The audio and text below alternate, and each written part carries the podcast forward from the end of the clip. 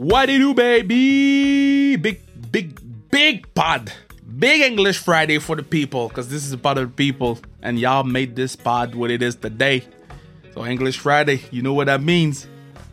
We're hitting a home run, feeling like Shohei Ohtani right now. Guy, guy is, is crushing it right now. Eh? I, I like I like Ohtani. I like him a lot. But we're not here to talk baseball. No, no, no. We're here to talk hockey. And I brought y'all the absolute best. One of the great hockey minds out there. She is Emily Kaplan from ESPN. She crushed it on Around the Horn. Yesterday I watched it. I was like, oh, Emily's on Around the Horn. I'm gonna watch and should be giving lefts and rights better than Jake Paul and Logan Paul. Should be bam, bam, bam, bam, bam. She got them jabs, uppercuts, because she knows what she's talking about, because she's a student of the game. And it was an honor to speak to her about uh, the situation of, of women's hockey and uh, and and much much more. And we had a pretty in depth talk about our roles on, on TV and in the media. Her as a woman and me as a black man. So uh, no, it was fun for real. I, I'm, appreciate her a lot, and um, not gonna waste more time. Not gonna man. I mentioned Jake Paul and Logan Paul in my podcast. They, I'm giving them more publicity by mentioning them in my podcast. Gotta stop. I just can't stop. They're like chocolate. You eat one piece and you're like, man, I need one more piece. Jake Paul and Logan Paul are chocolate. Not caramel milk chocolate. Not whole Henry chocolate. Nah, I, I don't like them nuts. No. That caramel with caramel in the middle. Hmm. That's who they are. They're not good for the health. No, no, no. But you just can't get enough. So the guy's gonna face Floyd one on one. Floyd? You know what? I'm gonna stop this right there. Let's go to the talk with Emily because it's the most important thing, and then we'll talk about those two idiots. All right, baby, let's go.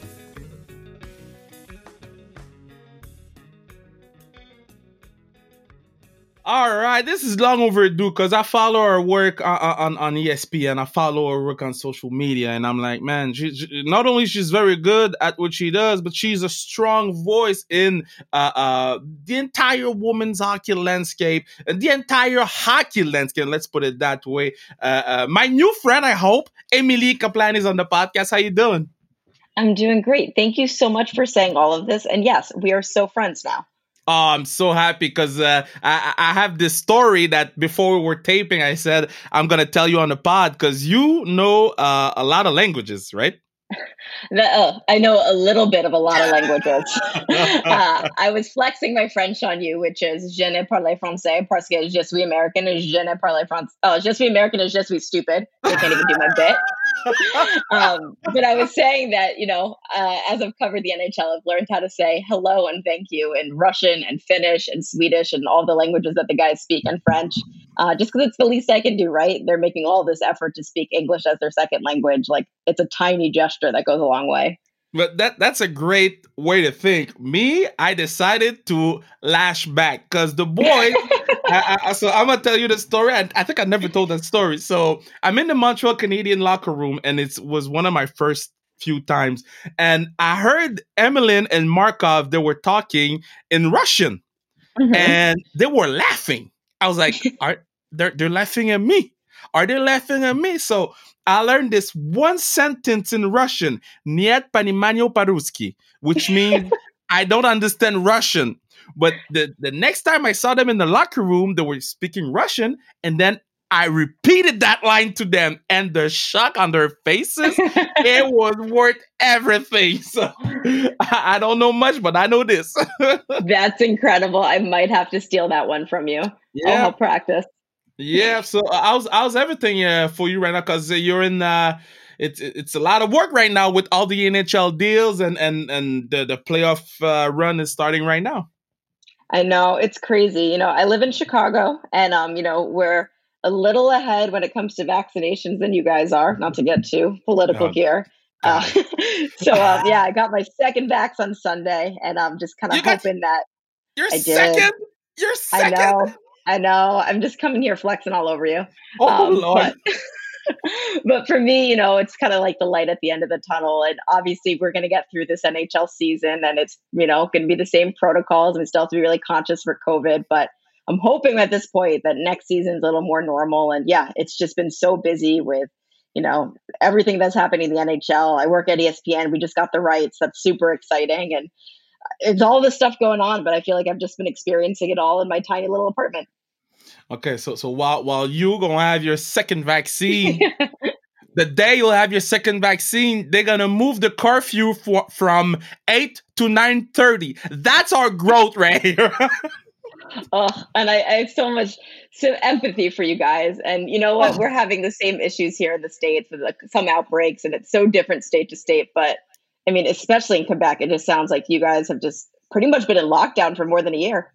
Oh, uh, I mean, I haven't seen my friends in a long time, but let's not speak about that. Let's speak about you guys are ha- uh, are getting the rights for Stanley Cups, four out of seven. Uh, um, well, we just saw the the the, um, the, the um, uh, press release for for Turner, uh, and you guys are splitting the the apple. But uh, how was it to learn that? Okay, so we're getting this, and and ESPN is the new place for hockey. It's so exciting, you know, like ESPN is the worldwide leader in sports. Uh, we mm-hmm. have programming all day. I've been in, and you've probably been in so many NHL locker rooms where in the US you just see ESPN playing. When guys go to their hotels and they turn on their TV, there's ESPN playing. And they're wondering, like, why are we not getting talked about? Or where's our highlights and all of that stuff? And now that changes. You know, now that ESPN is invested in it, we're going to talk about hockey players and we're going to help grow the sport. And these are things that I'm so passionate about. And then now to see all of my bosses and bosses bosses get aligned with that and and want to do that too. Um, it's super cool. And i know a lot of players are excited about it for the very reasons i just outlined. And you know with no disrespect to nbc they did a great job but we get two new fresh voices looking at the sport. And i just think that's a great thing to help it move forward yeah, my, my goal is to make sure to impress you. So you call your boss tomorrow and say, "There's that dude in in, in, in Canada oh, that can he, he he can go toe to toe with Stephen A. Smith."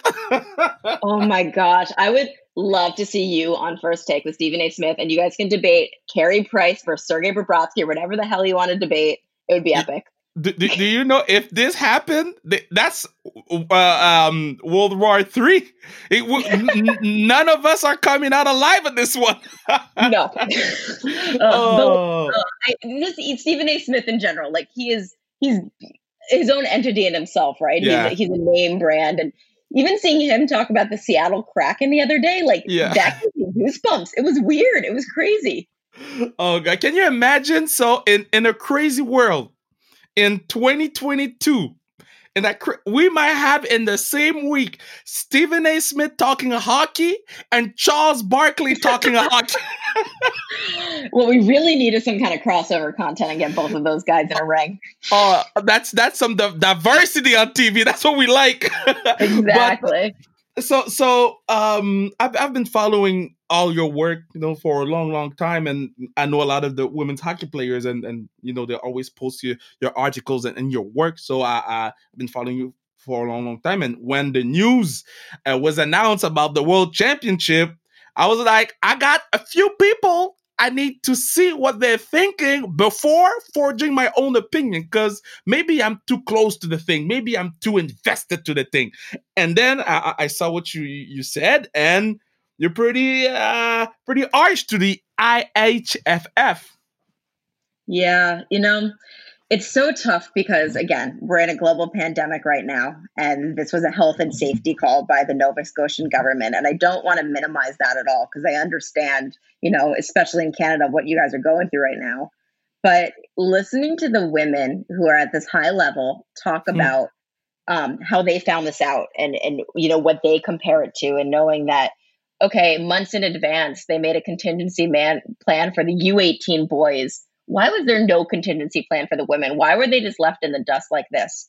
And and you know, when you look at the larger picture when it comes to the IIHF, you realize that there's so little institutional support for women um, that it is it is on the IIHF that there's been now two years without any programming for senior high level women's hockey.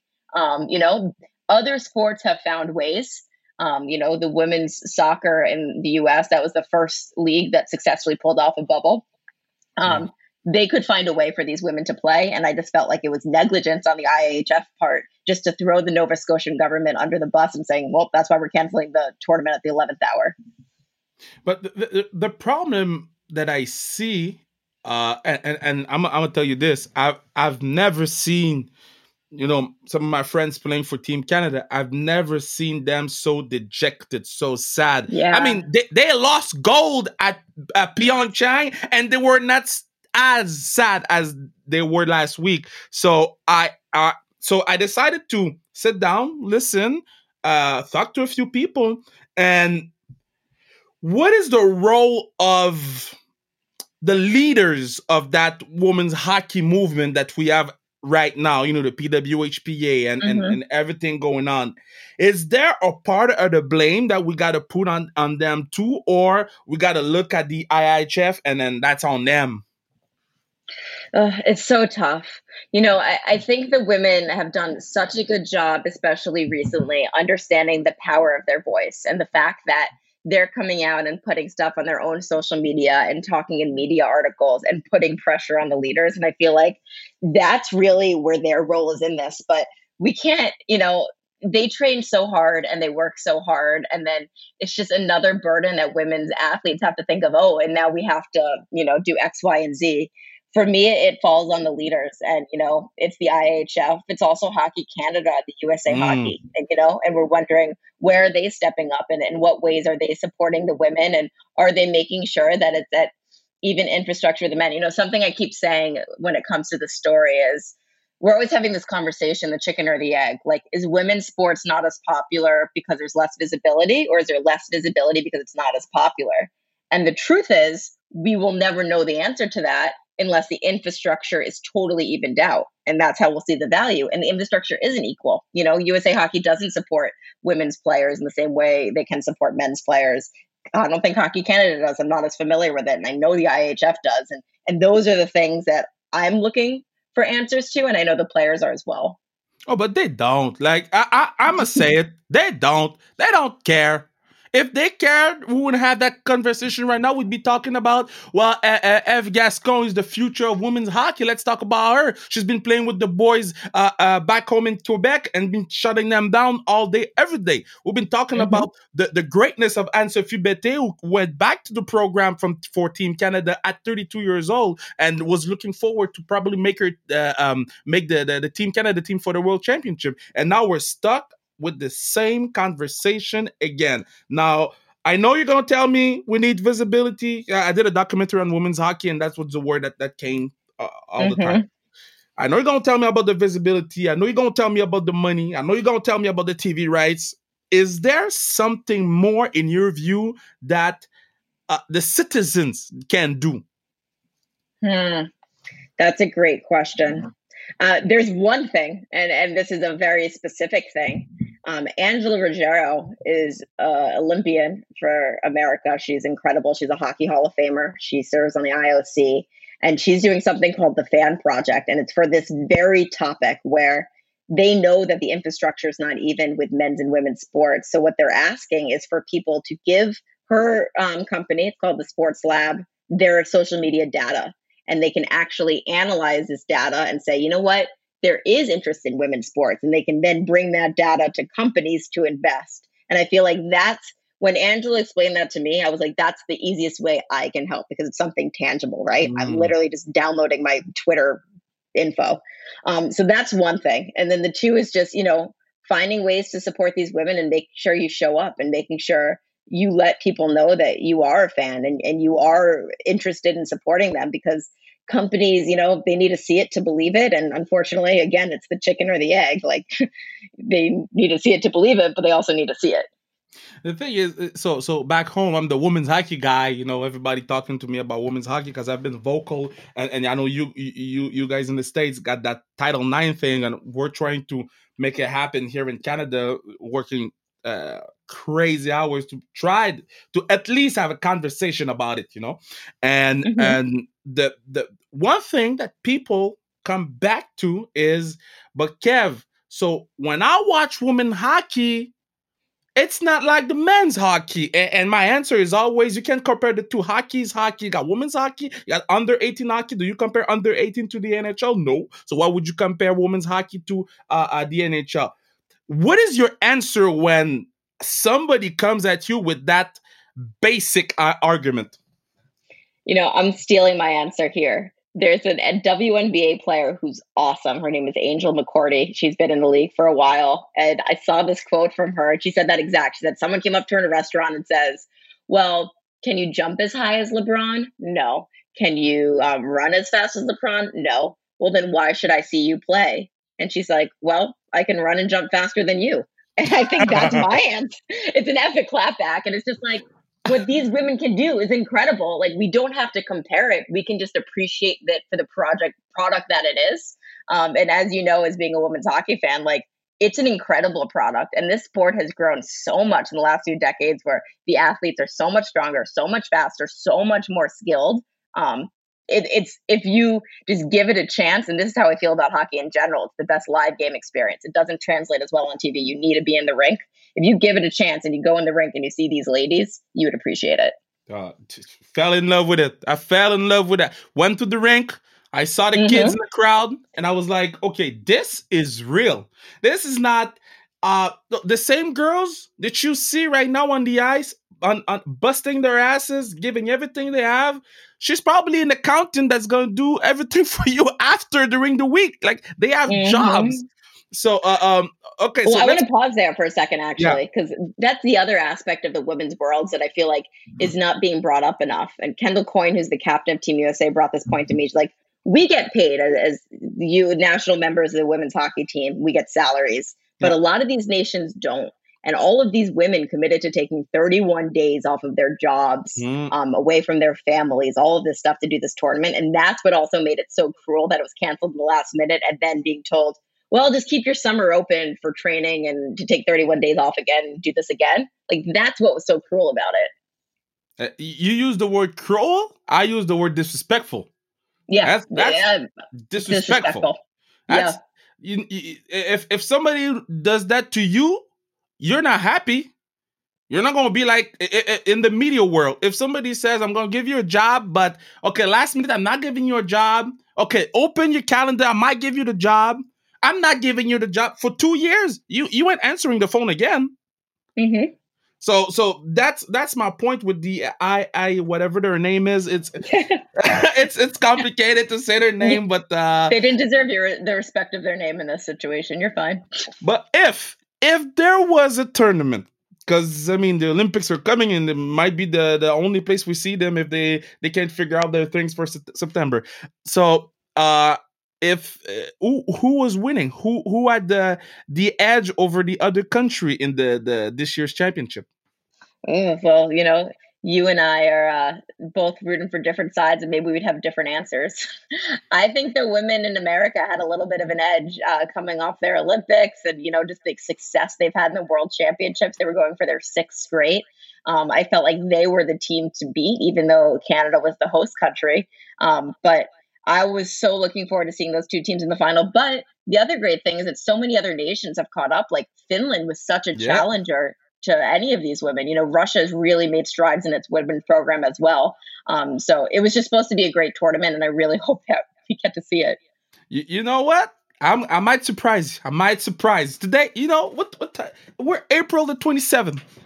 People gonna hate me for that. All all my friends from Team Canada they might hate me for that. But I gotta say it. Team USA, they were practicing way before Team Canada. Here we had curfew. We had we, we couldn't do nothing. No access to rinks. No nothing. Team USA been practicing. You know who had the edge for me? It was Finland and Sweden because they had yeah. two full seasons. They they've been playing like there's nothing. So for me, they have point. the edge. It's interesting though because I'm I'm curious like how that carried over in the NHL season, and maybe it's not a fair comparison because NHL got a full training camp and guys have a whole season to find their legs, where this is just one isolated tournament. But like over the summer, I was hearing the same guy uh, things from guys here in like North America. Nobody could get ice time; it was mm-hmm. impossible, or during the cause. But if you were in Europe, specifically Sweden or Finland, like you could get on the ice like normal and train, and it was easy. Yeah, and and and look at who who had good starts of seasons. Them old guys, because they, they have families, they gotta stay home. Young guys, they eh, eh, eh, and you you, you know you know you know we don't need to go in depth. but young guys, they, they've been going crazy during that COVID summer thing. I've seen their Snapchats, I've received them. So, uh, uh for, so for me, so for me, it, it, it's, it's, it was, it for sure Sweden or Finland. That was my final. Yeah, I, I like that take. And I, I totally, ugh, don't you just wish that we could see it actually get played out? yeah, I wish. I wish. Do, do, do you um? Because I I feel like it's a a, a knock when I I see posts from Team Canada posting about the under eighteen, the captains and stuff like that. Do you have the same feeling that we're just gonna wait two weeks and people gonna forget? I hope not. Um, I hope that the fact that these women were so vocal about, you know, the injustices did to them and, you know, the way this tournament was canceled will carry the conversation. Um, but unfortunately, I do find that women's hockey falls into a lot of the same, you know, patterns as Olympic sports where we really Oof. only pay attention and care to it every you know in cycles and when there's a world championships when there's an olympics and and the other um, you know areas they're kind of in the dark so I like to think that people like you and I are going to keep the conversation going. And I like to think that we are making progress where we can talk about women's hockey at times where maybe it's not as visible. Um, but I do fear that, you know, a couple weeks from now, we're, we're not talking about this anymore. Um, this, this is crazy. The, the line that you just said, comparing women's hockey to the, the Olympic sports that we mm-hmm. care every four years, that's we're in North America. Like Canada, we don't even have a women's uh, uh, soccer league. We don't yeah. have a, a, a women's hockey league.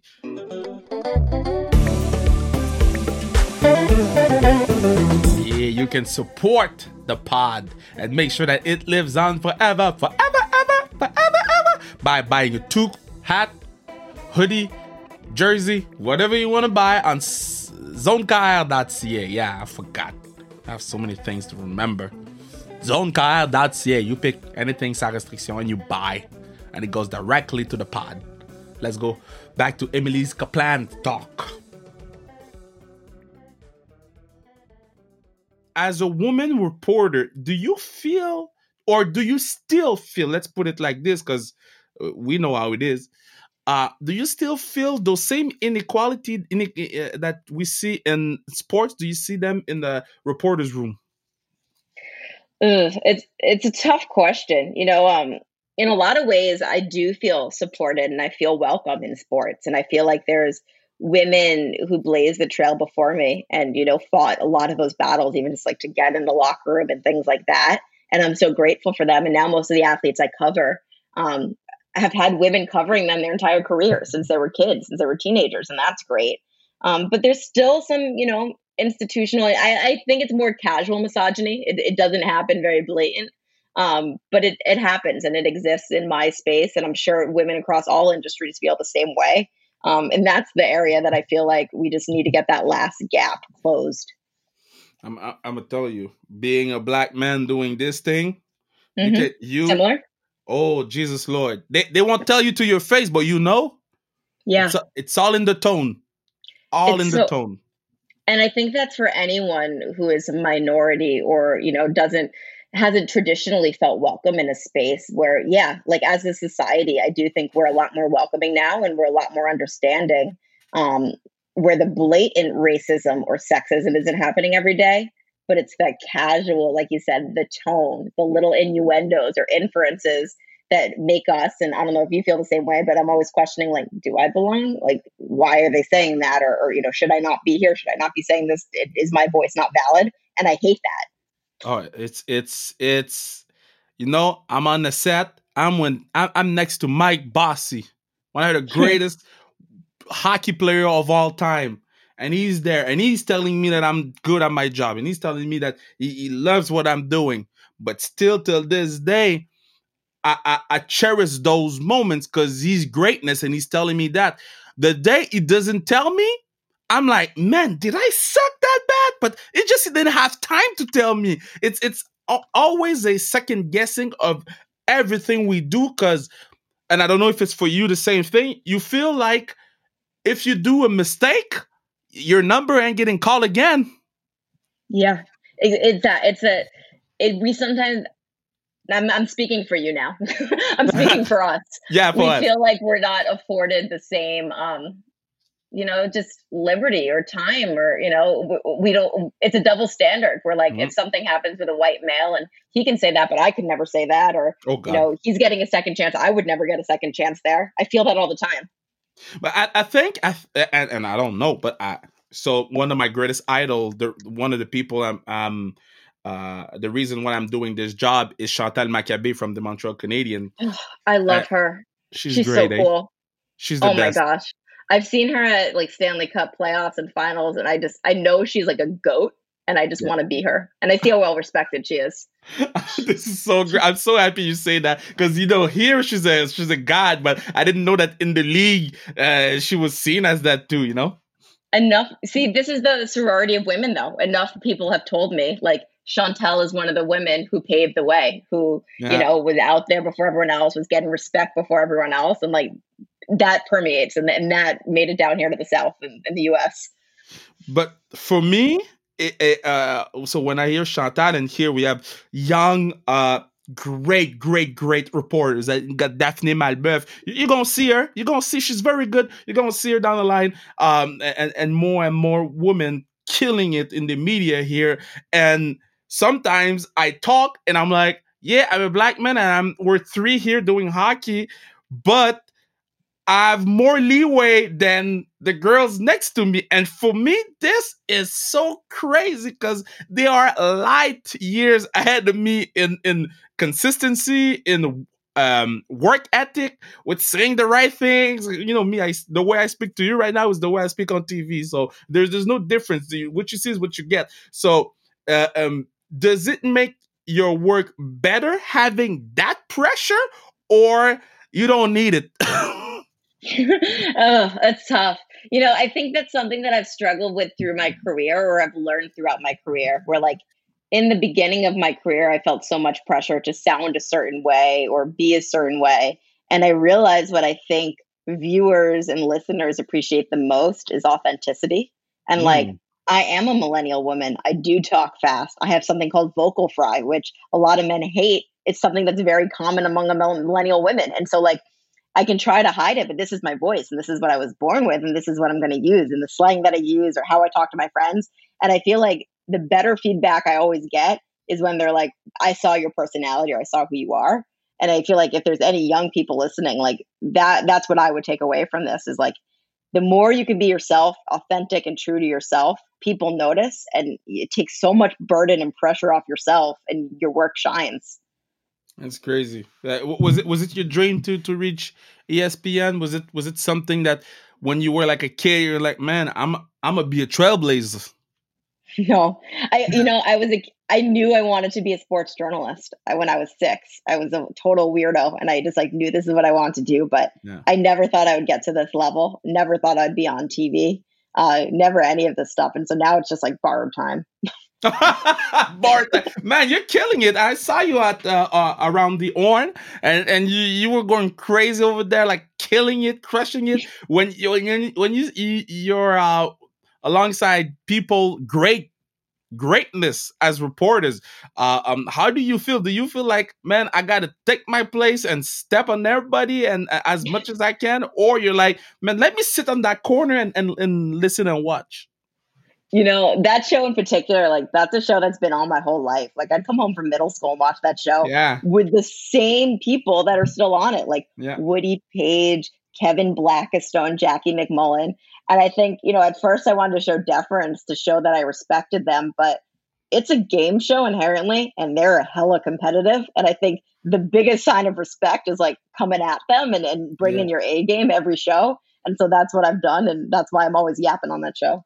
Uh, we, we, we, we got we got to have to, we got to have you on, on on pardon the interruption. Speaking with Michael Wilbon, guy guy be talking like the Blackhawks are still a dynasty. Every time okay, he well, hockey, that guy's crazy. that's hilarious. Yeah, you know it's funny. I've, I've seen uh, we've crossed paths a couple times in the studio because um he lives in Chicago half the time and he'll sometimes film out of there. But yeah, my hope is that now that ESPN is the rights holder, maybe some people will be a little more aware that this isn't 2010. Um, 10 years have passed and there's different teams that are good now. so, so, so when you when you're watching as a fan, uh, what team you're like? I'm gotta watch this team. Gotta sit down, not looking at my phone, but looking at my TV. Oh, good question. You know, like I love watching Vegas and Colorado this year. Mm. I just mm. think they're kind of like next level. They're just really fun and good to watch. I grew up a Rangers fan. That was the team that I grew up, you know, I have middle child complex. I thought my dad hated me. So to get closer to him, I watched Rangers games with wow. him. And obviously I'm his favorite now. Um, but, um, you know, watching them this year, especially the last couple weeks, they have so much young talent. Like they I never know what they're going to do next. It's going to be like a 6-3 game either in their favor or against them and so yeah. like they're a team that I've been super into lately. But you you can't the thing is Colorado can't trust them. You cannot trust Colorado. Why? Oh, I don't I don't trust them. Sometimes you'll be watching them playing and you're like, okay, they they are the absolute best team in the league, and then the next game they're gonna play I don't know the Wild and and get crushed uh, for no reason, no good reason. They have had some consistency issues this year, and it'll be curious if like they can just flip that switch in the playoffs, or maybe they're a team that's primed for a first round upset. Oh, I, uh, I don't trust them. My good friend Sam, Sammy Girard is playing for them, and he's probably gonna listen to this because he listens to the pods. Uh, I, am sorry, brother, but uh, you guys are going out. Uh, is there a player that you're like, I, I need to watch this guy? Because I've been watching a lot of Kaprizov lately. Oh, unbelievable! I was so lucky. I actually got to go to Moscow um, in January before the pandemic. I was there at the KHL All Star Game, and um, I saw him there. And I remember I was asking all these players who's the next guy to come over? Who's the next Panarin? And every single person is like, you've got to watch Kaprizov. Mm. Um, he's going to be big. And, you know, just seeing him, it translates so instantly in the way that he's just completely transformed that team. Like they were a team that like were probably like 30th on my list of teams to watch last year. Yeah. And now you're right. Like I think they're top five or top 10. Um, it's just so cool to see the impact that one t- uh, player can have. So yeah, he's probably the guy for me this year.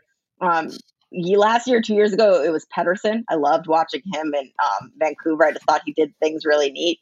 Um, but it's Kaprizov this year. I I I I don't like watching Pettersson play. He, he really? angers me. Oh, he, oh, I'm so angry when I watch the kid play because everything is too so easy that he looks nonchalant on the ass on the ice. It's so true. He's an like they call him the alien, and it's true. Like everything just like it's kind of outworldly. Like he's he's not really operating on our planet. No, no, he's and he doesn't sing. I saw the clip with Michael Bublé. Brother can't sing. All right. Well, I'm glad to hear that he's a little more human. Oh yeah, yeah, yeah, yeah. So um, so the draft is coming up, and uh, so every year we we do a draft podcast, but this year it's gonna be a little harder. If your G or GM, do you trade all your picks and let's wait for the other years? Because I mean, kids in Canada haven't played.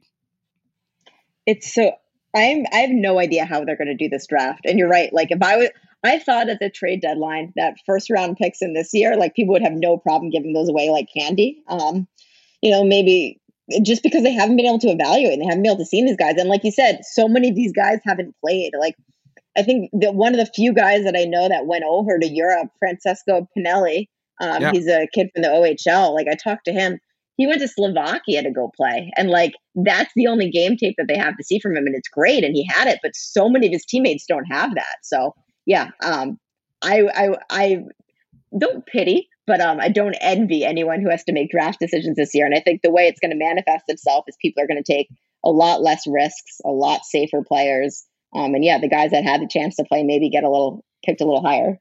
Oh, you trade them all, all trade them all, Trade them all. I, I ain't picking nothing. I'm getting talent that they can play now. It's it's, it's anyway. I'm. Whew, I, I don't want to go too into deep to about the draft because I know a lot of my my friends, the kids, uh, uh, were getting drafted this year. Like, man, I hope I'm getting first round. When last year they were first round, and this year they're like maybe they're gonna pick me fourth or sixth because uh, I haven't played in in um uh, in the NCAA. Uh, in the United States, do you see NCAA hockey crushing uh, junior hockey in Canada? Because more and more we see the top players coming from, and let's not talk about Lafreniere because he is an Mhm. exceptional player, but more and more. You see those top 10, top 20. You got guys from the NCAA, and two, three years down the line, like Caufield, they are crushing it. Yeah, I think it's becoming a much more common path. Um, I think that guys are seriously considering it now for a, a variety of reasons. Like Cale Makar, another great example. Like Yeah. I was talking to him. I mean, he's a Canadian kid. I was like, why didn't you play in Canadian juniors? And he's like, at the time, I just didn't think I was big and strong enough, and I needed more time to develop. And college, playing in college, afforded me that. And then by the time he left, we all know he was ready to make an impact right away. Um, so yeah, and I, I, I do think it's becoming a more popular path, and there's more schools that are popping up here. Like I went to Penn State when I, Yeah. you know, went there. There was no D1 program. Now I actually haven't been to their arena yet. It's a shame. I, I can't wait to go after the pandemic, but like I hear it's awesome and it's just a really cool experience, and guys love going there. Uh, are, are you uh because you're from Penn State and the the the um, the culture over there football were you like a crazy football fan and you said man I might quit hockey for football Well, it's opposite. I actually quit football for hockey. oh Um, no way yeah, before I got this job at ESPN, I was covering the NFL. oh yeah that's true that's true I saw that yeah sorry Yeah, no, and it's um, you know, and it was cool. But when I was at Sports Illustrated, I was like the twelfth football writer, and yeah it was a sport I loved. And you know, the attention here in the U.S. is unparalleled. But hockey was always my passion. And when I got this opportunity, you know, some people might see it as a step back, but I thought it was like eight steps forward, and I want to own it. oh it's not a, I'm telling you hockey in on ESPN having like m- not not Kellerman that I I've, I've heard what he said not that no we we we, we ban list. Don't worry. Oh, forever. I, I've tweeted him and he answered me. I was like, nah, guy. I had a picture with you when I was 17. Saw you at the Bell Center. But nah, not anymore. Don't talk about Gretzky and Messier in the same sentence like they're brothers. No. But this is not the point. This is not the point.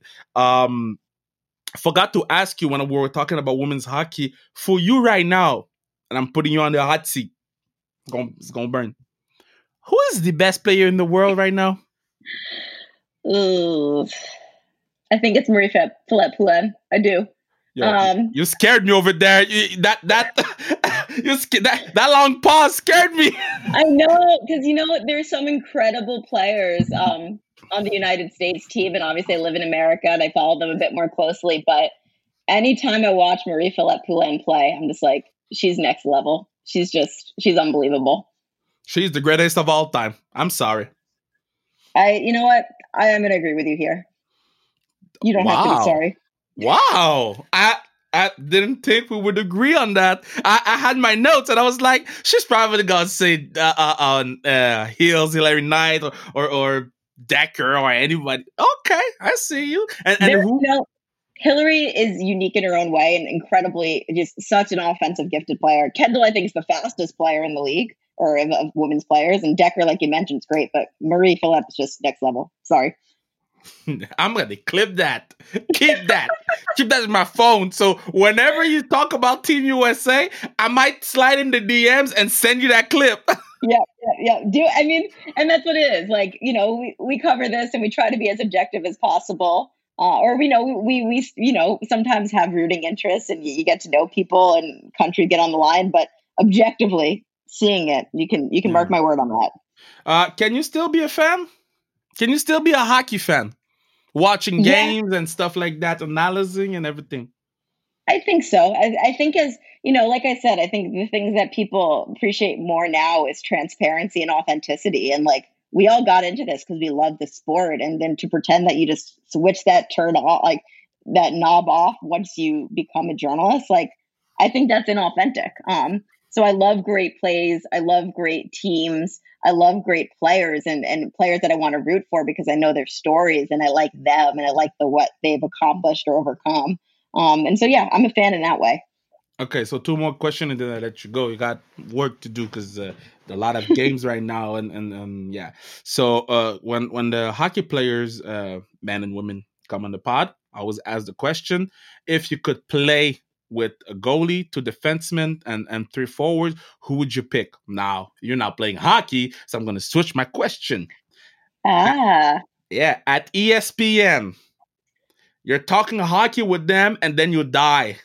Who are you picking? Oh man, you, you got to pick three, three on the table. Yeah.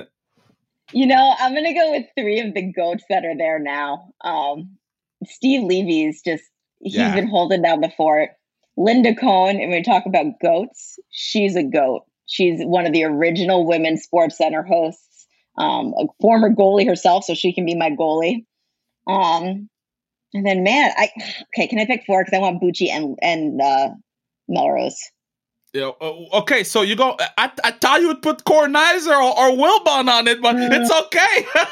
no, no, no. I'm going with the OG hockey fan. These are the like tried and true. They've been carrying the flag for hockey all of these years. That's so great. That's so great. So okay, I'll I'll, I'll allow the four. I'll allow the. Thank four. you. Thank you. All right. So so uh, before I let you leave, um, because this is something I've been thinking a lot lately. Because with all that pandemic, your your brain go faster and you think more. What is your leg right now? What is your legacy at ESPN for for women's reporter? What is that one thing that you want that the next girl up say about you, Emily Kaplan? What, what what do you want them to say about you? It's funny when you asked what my legacy was. The first thing that came to mind is I feel like I'll always be known as the girl that wrote the story. Hockey players have big butts and they can't find jeans that fit. I wrote that in my first year, and people still talk to me about it. Um, but you know, and I, I, I, when, and you know, then maybe ties into my answer here. It's just someone who thinks the game a little more creatively. Um, you know, was kind of her authentic self, and you know, helped players feel comfortable in sharing their stories. And those are the things that I take pride in. And if people notice that in my work, um, then I appreciate that. Well, I appreciate you for taking the time to speak to me. I appreciate your work, uh, and and keep keep on having that pure joy, and you know it, it's it's fun to follow you and to read you and and, and to be uh, a, a, small uh, spy. What's a spy? Spider? Spider on the wall? Because I killed a spider uh, last week on my wall. I'm gonna tell you that story. So I was doing the pod, killed a spider, and I left the blood of the, of the spider to scare all the other spiders. Savage. I haven't seen one. I, look, yo, my basement, there's spiders everywhere, but not in this boot. That's incredible. Okay, I love that. I'm totally stealing that. And there's gonna be spider blood all over my walls all summer. but be safe and, keep on, on changing the game. And uh, maybe one day we'll, we'll, be on the table talking to Stephen A. Smith about uh, how uh, we disrespected the, the, the New York Rangers because he's probably a New York Rangers fan. Oh, I cannot wait for that day. Thank you for this. It was such a fun conversation. I appreciate you.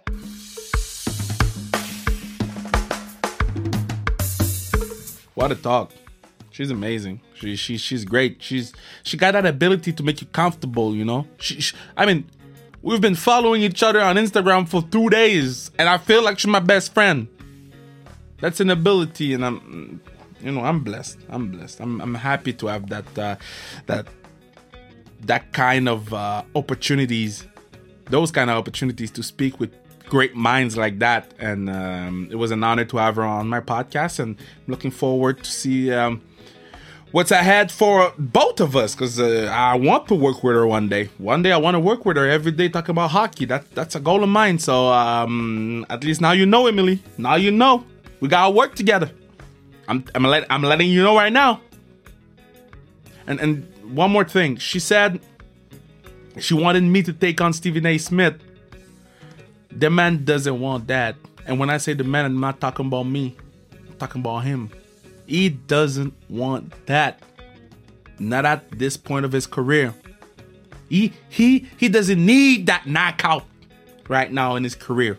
He's doing good. He's doing good. He doesn't need me in his career right now. So let's see what happens. Let's see what happens. But the, I want to finish my discussion about the pause guys, the thing, the caramel guys. So I have absolutely no problem with guys making boxing fights because this is not on them. This is on us. We are the one paying. At the end of the day, it's pay per view. You have the choice. You decide. Either you you pay for it or you don't pay for it. Either you give it the uh, you give it attention or you don't give it attention. And we, every sport media out there, are talking about the damn Paul brothers, and they are doing everything to get talked about and we fall in traps every single time. So I don't know if I'm gonna buy the pay per view. If I buy the pay per view, it's for it's for Jean Pascal because Jean Pascal is gonna face Badou Jack, and, and I kind of want to see Jean, but he's gonna be the reason why I ordered the pay per view and not watching Floyd Mayweather and, and, and Logan Paul fight. You know, Logan Paul was on the WrestleMania. She he he was on the um, on the card. Uh, on the fight with uh, Kevin Owen and Sami Zayn and he was there ringside, and I was like, "What is he doing there?" And the entire time he was ringside, I was like, "But why? But why?" And then he came in the ring. He got hit by a stunner, which is a, a wrestling move, and the crowd popped so loud. And I said, "This dude is money." The reaction of the crowd when he got popped. So, either you like them or not, they are doing a great job selling themselves. And gotta say, it's it's our problem, and it's not a problem. It's let, let me rephrase that. Don't feel like it's a problem. Because if boxing was giving us what the UFC is giving us, we wouldn't have guys from YouTube trying to get at boxing. Boxing never gives you the big fights. They wait five years too late or 10 years too late. UFC, we just saw Masvidal versus Usman. Easy money. Rematch, boom. You pay, I paid for it. I'm proud. Because that card wasn't one of the best cards I've ever seen in my life. I mean, Thug Rose, that kick in the face, became champion again. And then and then Usman with man, that right hand, bro. Yo. That's that's movie punch. So I don't know. We'll see. We'll we'll, we'll do a podcast on that. We'll, we'll dive even more deeper than what I've just did right now because I mean I've been talking for two minutes about this subject, but I think we can do a full podcast on, on the impact of YouTubers on the fight scene and and and we got to do another podcast on, on MMA because uh first one was a success and we needed we to do another one i'll try to, to reach uh, Ariel Helwani I'll try. I'll try to reach Ariel. He's from Montreal, so I'll try to reach him. So, uh, thank you so much for listening to me ranting, me talking about chocolate, but most importantly, uh, to Emily Kaplan, ESPN reporter. She is amazing, and she is my new best friend. Thank you. Um, Bruno uh, Mercure, partner of the pod, Mathieu Brutus, who's making the music. We are killing it sans restriction forever, forever, ever, forever, ever. Have a good day, baby.